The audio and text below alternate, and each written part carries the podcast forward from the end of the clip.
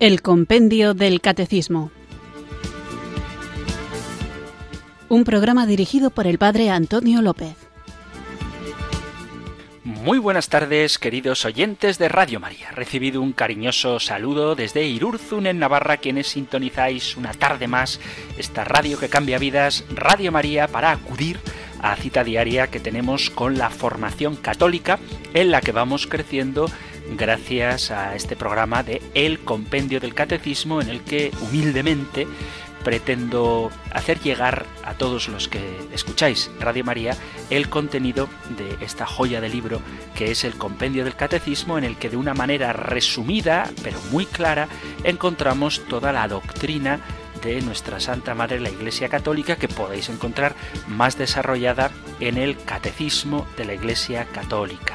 Todo cristiano que lo quiera ser en plenitud debe conocer el texto de la Sagrada Escritura, es decir, debe estar familiarizado con la Biblia, debe leerla, debe acercarse a ella de primera mano, no solamente, aunque es bastante alimento, pero siempre es bueno complementarlo, digo no solamente cuando acudimos a la Santa Misa, bien sea los domingos o entre semana, que está plagada de textos bíblicos, no únicamente las lecturas que hacemos durante la misa, sino toda la Santa Misa está plagada de textos de la Sagrada Escritura, la liturgia se alimenta de la Sagrada Escritura, entonces digo, todo cristiano debe conocer la Biblia y para interpretarla adecuadamente debe conocer la otra fuente de la revelación que es la tradición. ¿Y cómo podemos conocer la tradición?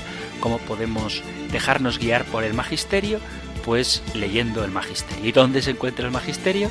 Pues se encuentra en el catecismo de la Iglesia Católica y, repito, de un modo mucho más sencillo, mucho más resumido, en el compendio del catecismo, que con este formato de preguntas y respuestas va recorriendo pedagógicamente todo aquello que un cristiano debe conocer para vivirlo. No me cansaré de repetir que no queremos hacer alardes intelectuales, sino que queremos saber qué es lo que tenemos que vivir y por qué. Y una vez vivido, comunicarlo, compartirlo con la palabra y con un estilo de vida abierto, alegre, gozoso, impregnado de la presencia del Espíritu Santo, con esa certeza que nos da Él de que Jesucristo vive y está con nosotros todos los días hasta el fin del mundo y todo esto para gloria de Dios Padre. Y cuando uno quiere compartir su fe, pues se va a encontrar muchas veces con oposiciones, prejuicios, ideas que no están del todo claras de personas que a lo mejor están esperando que tú, creyente en Cristo, vividor de la buena nueva del Evangelio, están esperando que tú les des una respuesta. Y para ayudar a estar preparados, pertrechados, bien armados para afrontar este reto de dar razón de nuestra esperanza a todo aquel que nos la pida, una de las herramientas que tenemos, ni la mejor ni la más importante, pero espero que sea útil, es este programa de El Compendio del Catecismo.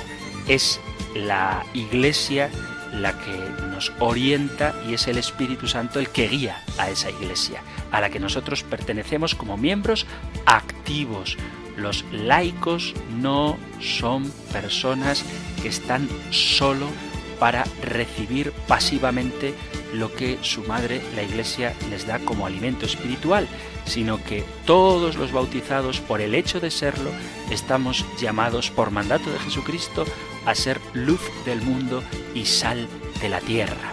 Así que hay que salir de la tierra para ser sal e inundar el mundo entero con ese fuego de amor que Jesucristo ha venido a prender al mundo y que otra cosa desea su corazón, sino que éste esté ya ardiendo. Así que para comenzar vamos a invocar juntos este magnífico don que Dios Padre y Jesucristo su Hijo han dejado a la Iglesia, que es el Espíritu Santo. Ven Espíritu. Ven Espíritu,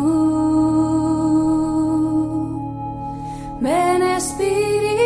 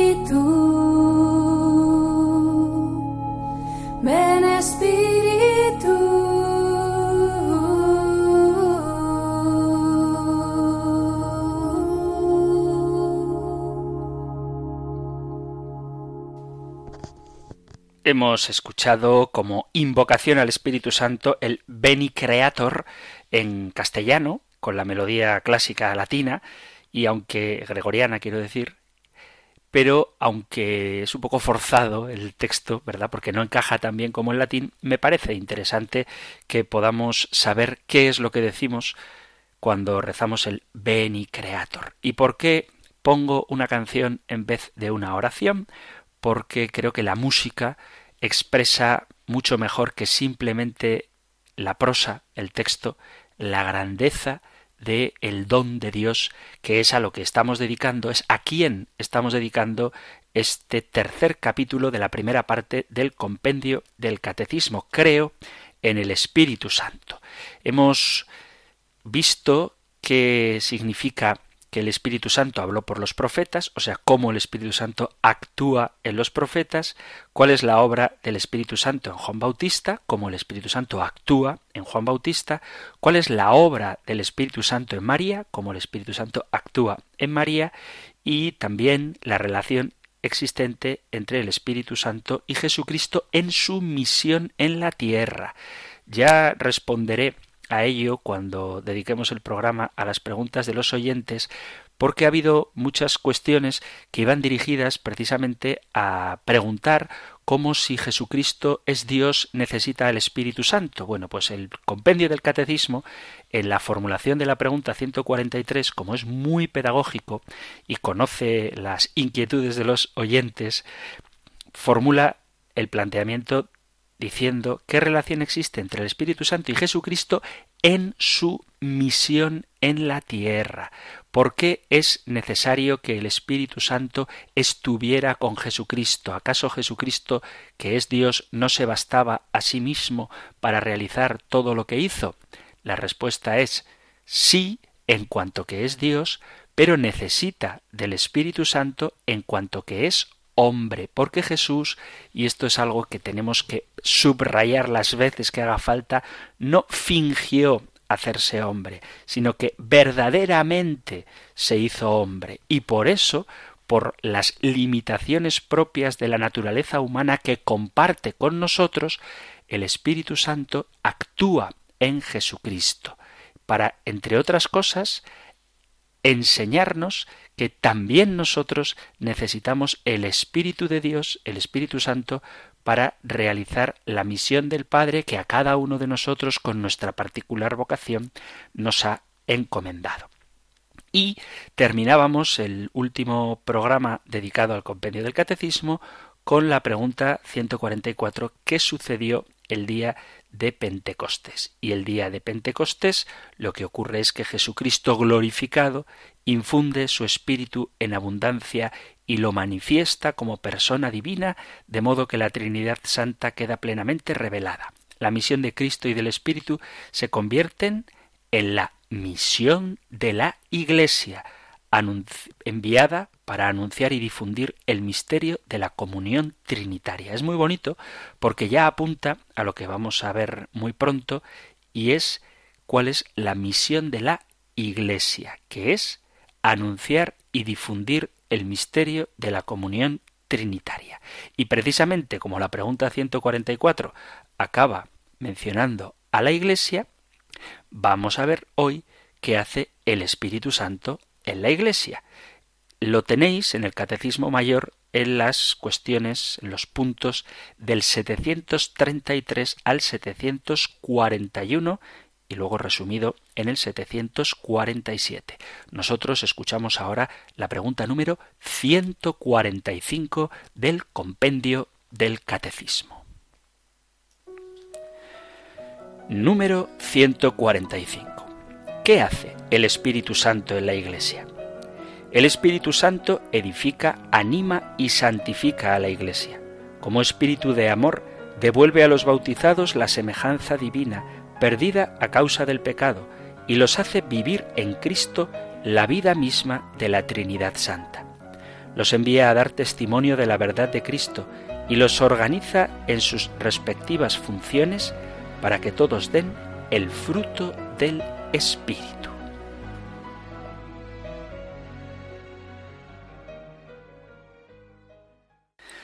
Todos los temas que trata el compendio del catecismo, todos los planteamientos que nos hace a propósito de las verdades de nuestra fe son muy interesantes, pero hay alguno que quizá por la situación que estamos viviendo resulta todavía más urgente tenerlo claro. Y este de la relación del Espíritu Santo y la Iglesia es fundamental porque a veces existe entre cristianos una especie de desafección hacia la Iglesia pretendiendo contraponer la Iglesia jerárquica a la Iglesia carismática, como si de alguna manera pareciera que la Iglesia institución, como les gusta decir a ellos, hubiera encarcelado al Espíritu Santo, atándole las alas e impidiéndole volar libremente como Dios que es. Y esto es una idea de la que no voy a hablar ahora porque en su momento tendremos ocasión de hablar de la jerarquía de la Iglesia para darnos cuenta de que la jerarquía es también un carisma del Espíritu Santo y que ambas cosas, jerarquía y carisma, Iglesia jerárquica e Iglesia carismática, son ambas igualmente necesarias y el don del Espíritu Santo en su infinita sabiduría ha inspirado, por voluntad de Cristo, la jerarquía de la Iglesia católica. Por lo tanto, no se puede pretender hacer dos iglesias o separar el alma del cuerpo, porque un cuerpo sin alma es un difunto y un alma sin cuerpo pues es un fantasma. Hablando de hombres, los ángeles son ángeles y no tienen cuerpo, pero la realidad humana tiene esta doble dimensión de cuerpo y espíritu. Pues la Iglesia tiene también una doble dimensión inseparable que es la que la mantiene viva, la del espíritu y la de la jerarquía, la de la estructura corporal del cuerpo místico de Cristo. Pero como digo, eso es un tema del que hablaremos más adelante, pero ahora lo subrayo porque cuando hablamos del Espíritu Santo, de su acción santificadora en la Iglesia, de cómo gracias a Él, al Espíritu Santo, la Santa Iglesia transmite incontaminadamente el mensaje del Evangelio. Cuando hablamos de esto, puede que alguien piense que esto es una fantasía, porque la realidad es mucho menos poética de lo que estoy diciendo. Y quienes piensan así, en el fondo, están perdiendo de vista la importancia que tiene la acción del Espíritu Santo y cómo éste se manifiesta también, bueno, también no se manifiesta, sobre todo en la vida de la Iglesia. El día en que los hombres nos fijemos solamente en lo malo, lo triste, lo dificultoso, lo oscuro, lo frío que hay en el mundo, y perdamos la capacidad de percibir lo hermoso, lo sublime, lo santo y otras cosas hermosísimas que existen de forma concreta en esta realidad tangible que es la Iglesia, el día que seamos incapaces de ver eso, podemos darnos por muertos en el sentido espiritual de la palabra. Precisamente los cristianos somos aquellos que podemos intuir, iluminados por la fe, las profundidades del ser de Dios esto es lo que nos da la fe. La fe nos da los mismos ojos de Cristo que, aferrados a nuestra propia carne humana, son capaces de contemplar la hermosura de la obra de Dios. Los ojos del creyente son luminarias, como dice Jesús, que tu ojo es la lámpara de tu cuerpo, en el Evangelio de San Mateo, en el capítulo 6, versículo 22, dice eso de que los ojos son la lámpara del cuerpo. Bueno, pues los ojos del creyente son aquellos que iluminan las profundidades de la realidad, cosa que los ojos que no tienen fe son incapaces de ver. Cristo el Señor hecho carne, carne que se puede tocar, un color que se puede ver, una voz que se oye, es el mismo a quien han descubierto los apóstoles y en él han experimentado lo insondable del ser de Dios. Y por medio de los apóstoles y por medio de la tradición de la Iglesia ha llegado hasta nosotros el mensaje de la fe. El testimonio de los apóstoles recogido por la fe sigue vivo en nosotros y nos permite ver a través de los ojos de Cristo, aun cuando con los ojos de la carne podríamos decir que nosotros no lo hemos visto. ¿Esto qué significa? Que todo lo que sabemos del Espíritu Santo y lo que sabemos de la Iglesia no es una fantasía, ni es producto de la imaginación, sino que es la realidad más sutil que existe, pero una realidad que está dando ser a la Iglesia, manteniendo incontaminada la luz del mensaje evangélico y empujando a la Iglesia con una fuerza incontenible para que no desfallezca.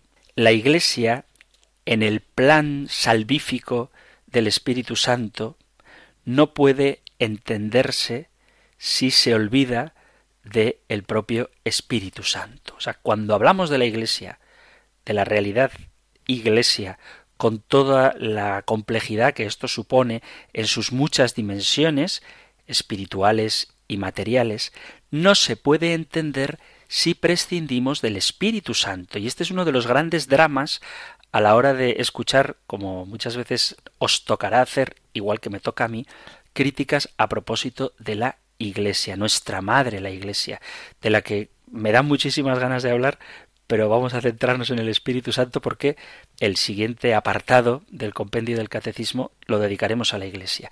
Pero vuelvo a repetir, si queremos tener una visión objetiva de lo que es la Iglesia, tenemos que hacerlo refiriéndonos constantemente a la acción del Espíritu Santo en ella. Porque sin el Espíritu Santo, sin la energía que Él infunde a su Iglesia, es imposible que la Iglesia cumpla su misión más auténtica. Sin el Espíritu Santo no se puede vivir el mandamiento nuevo de amaos los unos a los otros como yo os he amado, ni se pueden entender las bienaventuranzas, ni se puede abrazar la pobreza, ni vivir con alegría por el reino de los cielos la castidad. Toda vida cristiana es la revelación de Cristo. Y esa es precisamente la acción del Espíritu Santo, revelar a Cristo. Tampoco se puede entender la misión de la Iglesia sin la acción del Espíritu Santo, porque la misión del Espíritu Santo es la de dar testimonio de la verdad y conducir a los hombres hasta la verdad completa. Hablar de la Iglesia sin hablar del Espíritu Santo es vaciar totalmente de significado la palabra Iglesia. No se puede entender la Iglesia si se olvida la acción del Espíritu Santo en ella. Basta con recordar las palabras de nuestro Señor Jesucristo en las que muchas veces, no una, sino muchas veces, reitera su promesa de enviar a los discípulos al Espíritu Santo después de que Él se haya ido. Os animo a coger el Evangelio de San Juan, en el capítulo 16, versículo 7, y dice si yo no me voy, el Paráclito no vendrá a vosotros, pero si me voy, os lo enviaré. Este es el Espíritu de verdad que permanecerá con los discípulos para siempre, el que les conducirá hasta la verdad completa. Será el gran testigo de Jesús en el tiempo futuro. Leo del Evangelio de San Juan el capítulo 14 versículos a partir del 14 si me pedís algo en mi nombre, yo lo haré. Si me amáis, guardaréis mis mandamientos, y yo pediré al Padre, y os dará otro paráclito para que esté siempre con vosotros. El Espíritu de la verdad, a quien el mundo no puede recibir, porque no le ve ni le conoce, pero vosotros le conocéis, porque mora en vosotros. No os dejaré huérfanos. Volveré a vosotros. Dentro de poco el mundo ya no me verá, pero vosotros sí me veréis, porque yo vivo y también vosotros viviréis. Aquel día comprenderéis que yo estoy en mi Padre y vosotros en mí y yo en vosotros.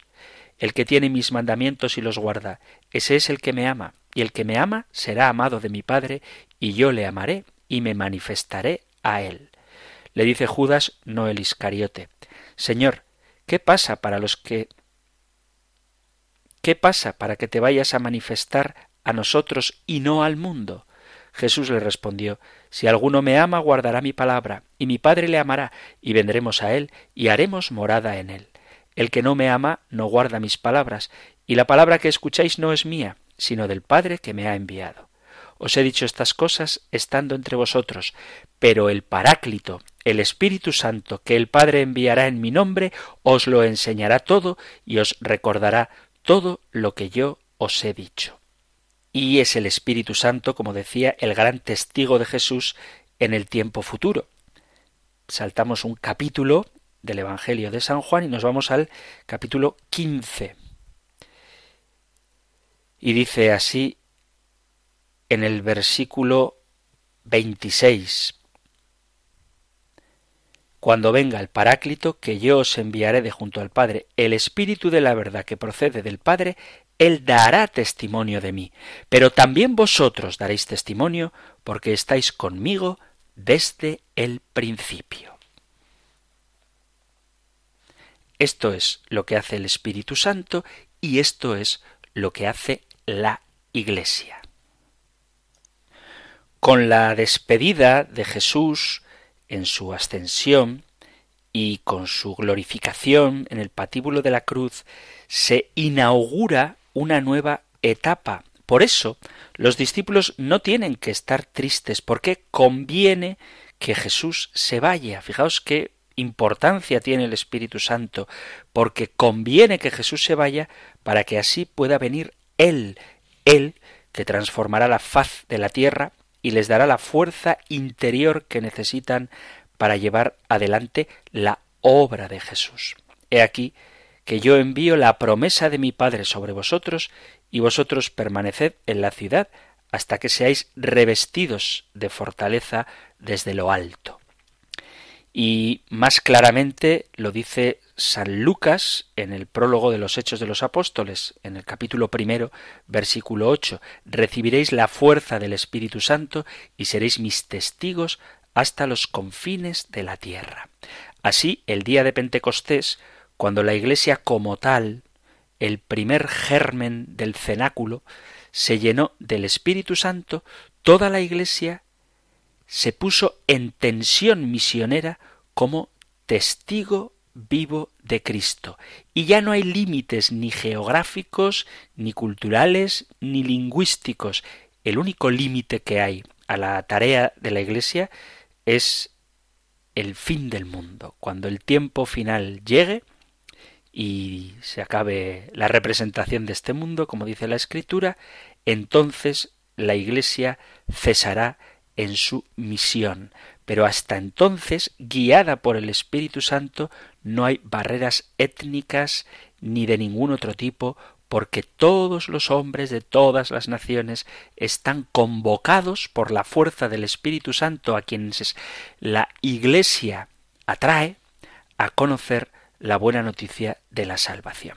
Y esta era la fuerza nueva que había de durar para siempre, la fuerza prometida por Cristo antes de subir al cielo, la que actuaba en Pedro para confesar con valentía su fe en Jesús delante del pueblo. Podéis leer el inicio, el capítulo 2 de los Hechos de los Apóstoles, donde uno se puede preguntar de dónde le sale a este hombre, Pedro, que negó a Jesús ante la interrogación de una señora que pasaba por ahí, ¿de dónde le sale la fuerza? Pues del Espíritu Santo, esa misma fuerza que anima a los apóstoles para predicar confiadamente la palabra de Dios, la que hizo a Esteban, el primer mártir, tan fuerte que sus enemigos no podían resistir a las palabras de su boca. Capítulo 6 de los Hechos de los Apóstoles. Es la misma fuerza que cubre a Pablo hasta su muerte y lo envuelve en un vestido de poder. Dice la segunda carta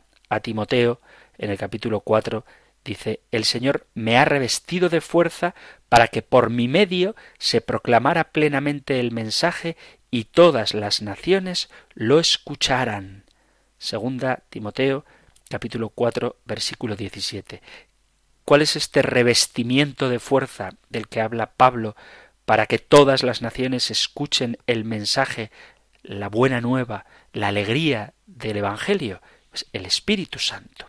Aquellos hombrecillos, los apóstoles, son la encarnación viva de la palabra. ¿Por qué? Porque llevan en su seno la fuerza del Espíritu Santo que los une convirtiéndolos en una comunidad dinámica y agente de salvación. Es imposible, absolutamente imposible, que el Espíritu Santo consagre una iglesia que no sea la de su Hijo. Quiero decir con esto que es ridículo pensar que la obra que llevaron a cabo los apóstoles, Pablo y luego los apóstoles, los discípulos de los apóstoles y los discípulos de los discípulos de los apóstoles, es decir, la Iglesia de Jesucristo, sea otra cosa que la que el Espíritu Santo está llevando adelante. Y tratar de desligar al Espíritu Santo de la estructura que su Hijo, que el Hijo de Dios, le dio a la Iglesia, es un absurdo tan grande, tanto como desligar al Espíritu Santo del propio Jesucristo de quien procede.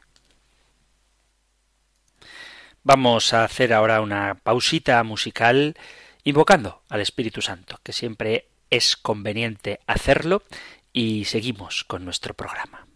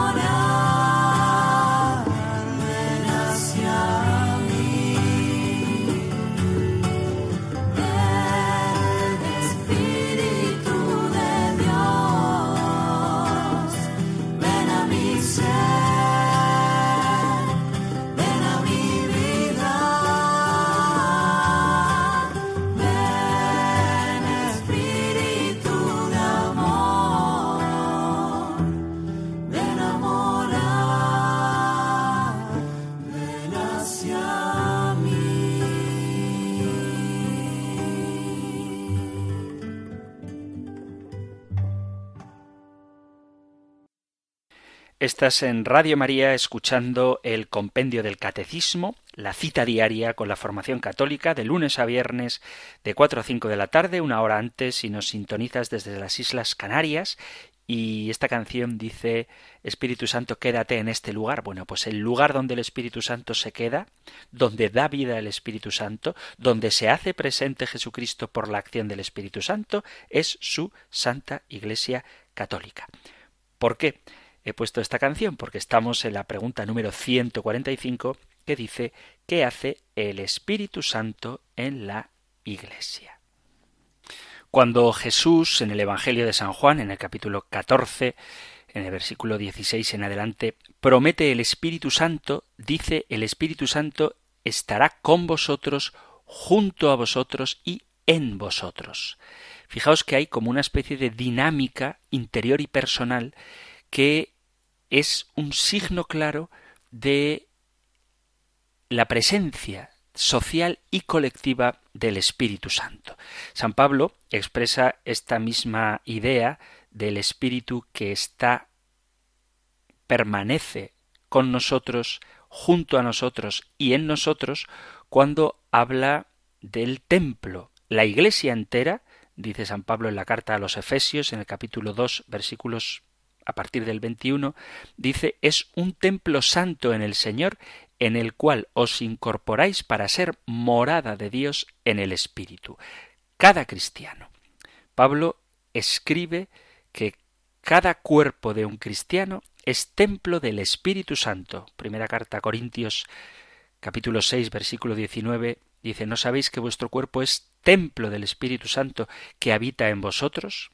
La misión del Espíritu Santo que construye la Iglesia como comunidad social entre los hombres tiene la razón de ser de la de favorecer las misiones visibles de Dios en el interior de cada hombre. Es decir, el Espíritu Santo es como Dios actúa en el interior de cada hombre.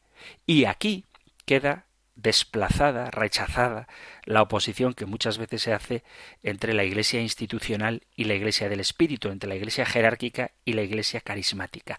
No hay dos acciones separadas de la gracia, sino que una está en función de la otra y ambas trabajan para establecer la familia de Dios en la tierra. Por eso no pueden separarse los poderes apostólicos que constituyen la jerarquía de la Iglesia de la acción del Espíritu Santo que los congrega en Cristo y los mantiene en la Iglesia.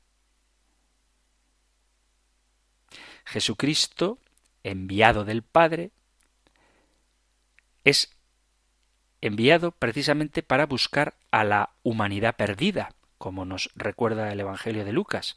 He venido a llamar y a buscar a las ovejas perdidas de Israel. Él ha venido a salvar al pueblo de sus pecados. Dios envió a su Hijo al mundo para que el mundo se salve por él, dice San Juan en el capítulo 3 del Evangelio. Por eso es Él, Jesús, el Salvador, el único Salvador, y es Él la manifestación del amor de Dios que nos salva. Dice la carta a Tito, capítulo 3, apareció la bondad de Dios nuestro Salvador y de su amor a los hombres. Y de tal manera es Jesucristo el Salvador que no hay bajo el cielo otro nombre dado a los hombres por el que podamos ser salvados. Hechos de los Apóstoles capítulo 4 versículo 12. Ahora bien, Jesús, lo mismo que Él es enviado por el Padre, envía a los apóstoles como continuadores de su misión. Como el Padre me ha enviado, así os he enviado yo a vosotros. Evangelio de San Juan, capítulo 20, versículo 21. Y en el capítulo 17, versículo 18, también de San Juan, dice, Como tú me has enviado al mundo, así los envío yo al mundo.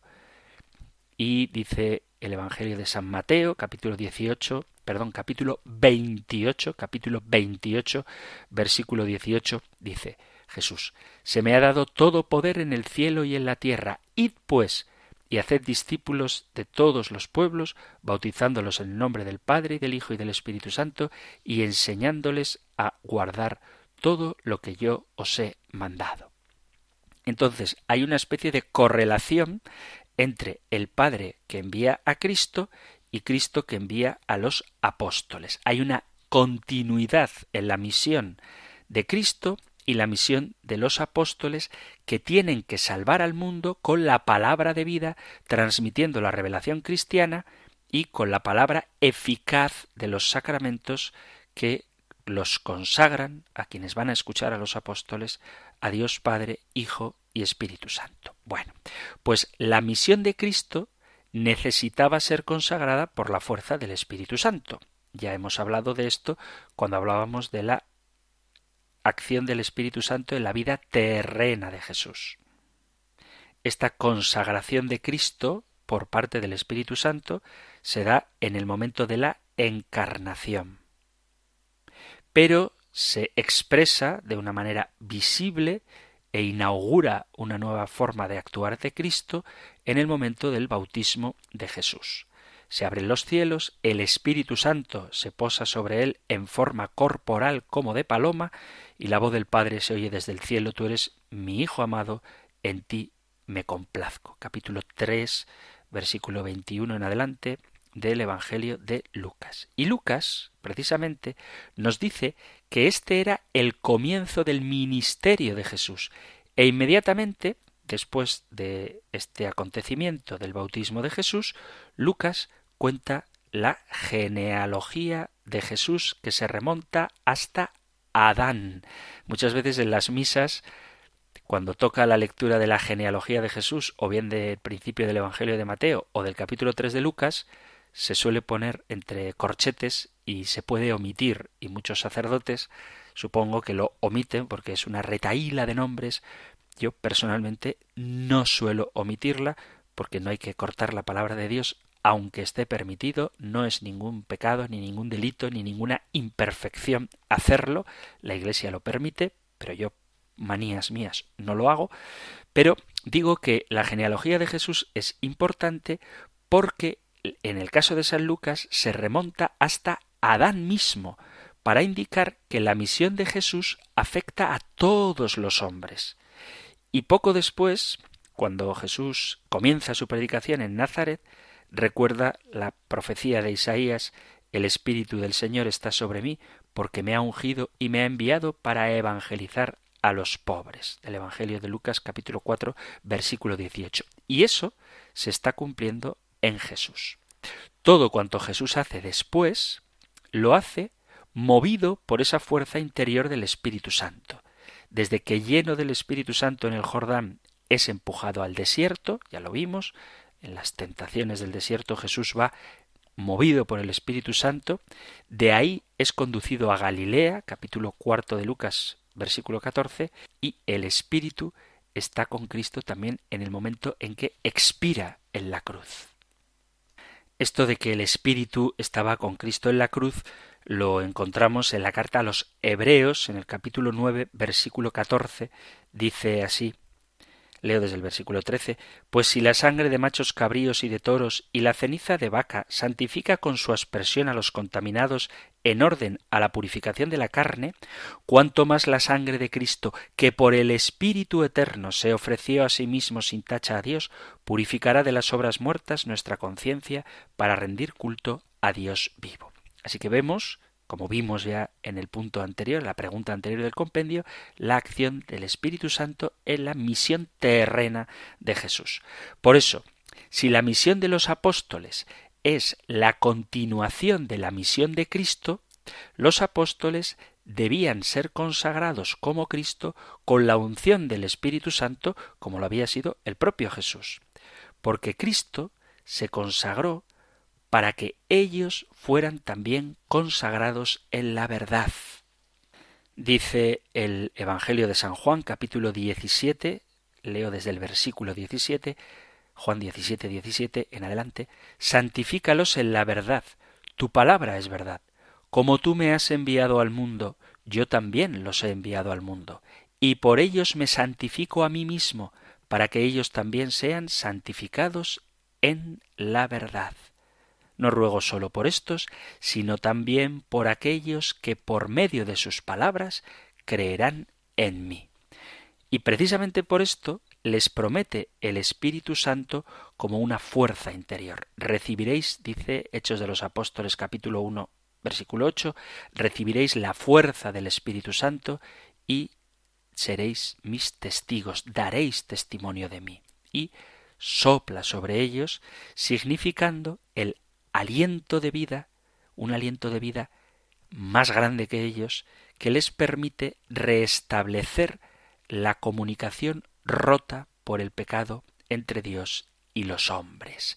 Daos cuenta que el pecado es sobre todo esa ruptura de la relación entre el hombre y Dios, y es imposible por las propias fuerzas del hombre sanar esa separación. Cuando Cristo sopla sobre ellos, les da la fuerza para restablecer esa relación con el Padre. Y así lo expresa el Evangelio de San Juan, el capítulo 20, versículo 22, cuando dice, Recibid el Espíritu Santo. A quienes perdonéis los pecados, les serán perdonados.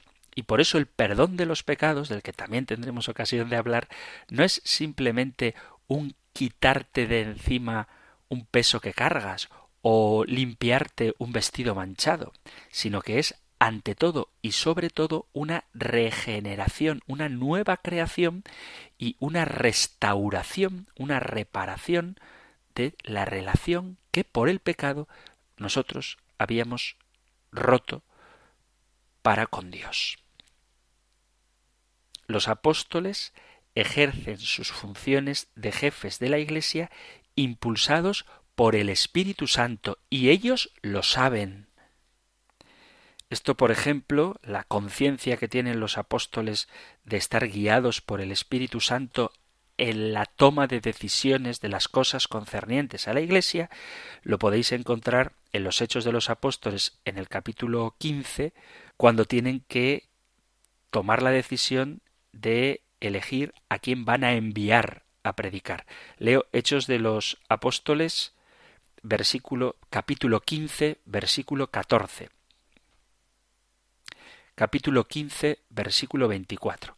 Habiendo sabido que algunos de entre nosotros, sin mandato nuestro, os han perturbado con sus palabras, trastornando vuestros ánimos, hemos decidido, de común acuerdo, elegir algunos hombres y enviarlos donde vosotros, juntamente con nuestros queridos Bernabé y Pablo, que son hombres que han entregado su vida a la causa de nuestro Señor Jesucristo. Enviamos pues a Judas y Silas, quienes os expondrán esto mismo de, viva voz, que hemos decidido el Espíritu Santo y nosotros no imponeros más cargas que las indispensables, abstenerse de lo sacrificado a los ídolos, de la sangre de los animales estrangulados y de la impureza. Haréis bien en guardaros de estas cosas. Adiós. O sea que ellos tienen conciencia de que, guiados por el Espíritu Santo, continúan la misión de Cristo y para poder llevar a cabo esta tarea cuentan con la acción del Espíritu Santo. Nos ha parecido bien a nosotros y al Espíritu Santo. Así es como toman las decisiones y decisiones importantes que atañen al futuro de toda la Iglesia primitiva. Cuando los apóstoles eligen a sus colaboradores para regir a la Iglesia de Dios, lo harán depositarios de un carisma permanente que los habilitará para desempeñar su ministerio. Dice San Pablo a Timoteo en la primera carta a Timoteo, capítulo 4, versículo 14, le dice, No descuides el carisma que hay en ti, que se te comunicó por intervención profética mediante la imposición de las manos del colegio de los presbíteros. Y en la segunda carta a Timoteo le vuelve a recordar. Segunda carta a Timoteo, capítulo primero, versículos 6 y 7. Por eso te recomiendo que reavives el carisma de Dios que está en ti por la imposición de mis manos, porque no nos dio el Señor a nosotros un espíritu de timidez, sino de fortaleza, de caridad y de templanza. Y porque tienen ese carisma, pueden decir que el Espíritu Santo los puso para regir a la Iglesia de Dios.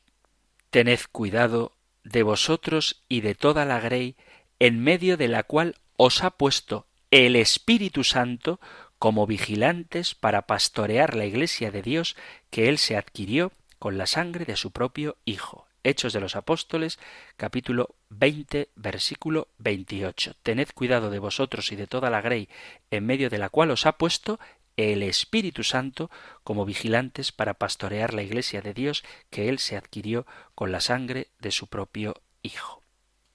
De ahí, de la imposición de manos, es de donde reciben el carisma, el don del Espíritu Santo. Y esto es importante, porque uno no elige tener el Espíritu Santo, sino que el Espíritu Santo como don de la Iglesia es el que se derrama sobre quienes la Iglesia discierne que pueden recibirlo. El Espíritu de Dios es verdad que se da de forma misteriosa a un individuo o a una comunidad. El Espíritu Santo es libérrimo, puede hacer lo que quiera, pero por lo general hay un signo externo que expresa esta donación que es a la vez una mediación eclesial. Por ejemplo, cuando les imponen las manos en los Hechos de los Apóstoles capítulo 8 versículo 17, reciben el Espíritu Santo. Y también en los Hechos de los Apóstoles en el capítulo 19, en el versículo 6, cuando Pablo les impone las manos, viene sobre ellos el Espíritu Santo y empiezan a hablar en lenguas y profetizar. Imponer las manos significa en varios pasajes invocar y transmitir sobre la persona a la que se le impone las manos el don del Espíritu Santo para una misión determinada. Y esto es importante, porque este gesto significa la mano poderosa de Dios que bendice, que consagra, que reviste de autoridad y que es representada sacramentalmente por la mano de un ministro de la Iglesia que se extiende con humildad y con confianza sobre las personas o los objetos que se quieren santificar. Por eso nadie puede prescindir de la Iglesia para recibir el Espíritu Santo porque Jesucristo la ha depositado en ella y es la imposición de manos, la transmisión del Espíritu Santo, la que garantiza el vínculo de la persona consagrada con la Iglesia cuerpo de Jesucristo. Así pues, el Espíritu Santo, en lo más íntimo de la Iglesia, es la plenitud acabada del plan salvífico de Dios para el hombre, que se da en la Iglesia, como tendremos oportunidad de ver no dentro de muchos días. El Espíritu Santo es también el fundamento de la transmisión pura, incontaminada del mensaje de Cristo. Y el Espíritu Santo es la fuente en la que la Iglesia bebe para santificarse. Y todo esto no son teorías abstractas o teologías desencarnadas, sino que el proyecto de Dios para la vida del cristiano es que nos dejemos mover, guiar, fortalecer, animar por su Santo Espíritu. Queridos amigos, queridos oyentes de este espacio del compendio del catecismo, siempre me da a mí la sensación de que el tiempo se queda corto, pero tengo el consuelo de que si queréis volveremos a encontrarnos. Así que os emplazo hasta el próximo programa o antes, como antes, pues poniéndoos vosotros en contacto a través del correo electrónico compendio arroba radiomaria.es o el número de teléfono para WhatsApp 668-594-383. 668-594-383 o compendio arroba radiomaria.es, siempre a vuestra disposición para que podáis ser miembros activos no solo de la Iglesia, o mejor dicho, de la Iglesia especificada en este carisma maravilloso, regalo de la Virgen, que es su emisora, Radio María para contactar con el programa, ya sabéis, compendio arroba radiomaria.es o 668 594 383. Termino dándoos la bendición del libro de los números. El Señor te bendiga y te guarde. el Señor ilumine su rostro sobre ti y te conceda su favor, el Señor te muestre su rostro y te conceda la paz. Muchísimas gracias por estar ahí, gracias por escuchar el compendio del catecismo y si queréis volveremos a encontrarnos en un próximo programa. Un fuerte abrazo. El compendio del catecismo. Un programa dirigido por el padre Antonio López.